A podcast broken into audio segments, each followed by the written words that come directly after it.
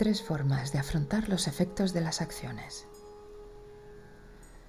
El destino implica que una causa ha operado para producir un efecto.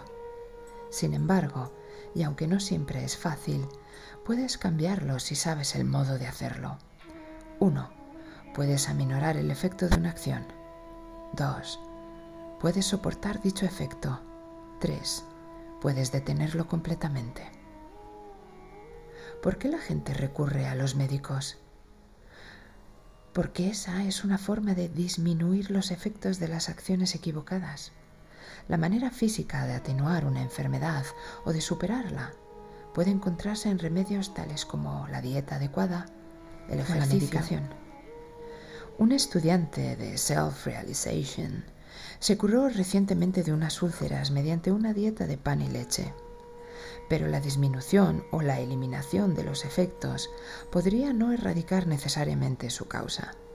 En circunstancias favorables, la causa puede producir nuevos efectos, ya sea en la misma forma o en otra diferente. Resistir los efectos del karma significa usar los remedios que dicta el sentido común, pero también confiar más en el poder de la mente. Rehúsa aceptar cualquier condición limitadora. Cree en la salud, la fortaleza y el éxito. Afírmalos, incluso ante la evidencia más contradictoria.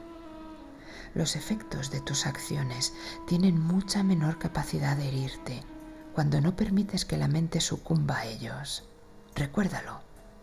También puedes resistir si contrarrestas los efectos perniciosos de tus pesadas acciones erróneas mediante los efectos beneficiosos de las buenas acciones que estés realizando en el presente, evitando así la creación de un entorno que propicie el florecimiento de tu mal karma.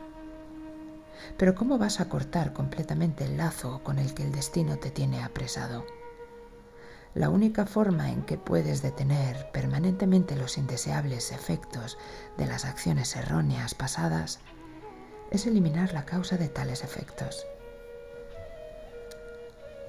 Las semillas de las tendencias dañinas procedentes de vidas pasadas deben cauterizarse en el cerebro.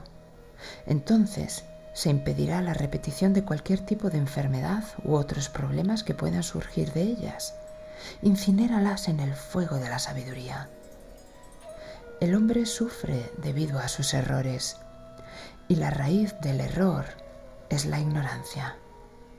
Por lo tanto, busca la sabiduría que surge de la meditación y que elimina para siempre de tu interior la oscuridad de la ignorancia.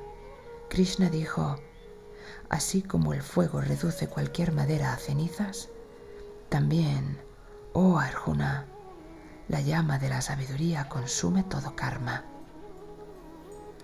Cuando meditas profundamente, la luz de la divina sabiduría de Dios destruye las semillas del karma indeseable que se han acumulado en los recónditos lugares de la conciencia que se hallan en el cerebro.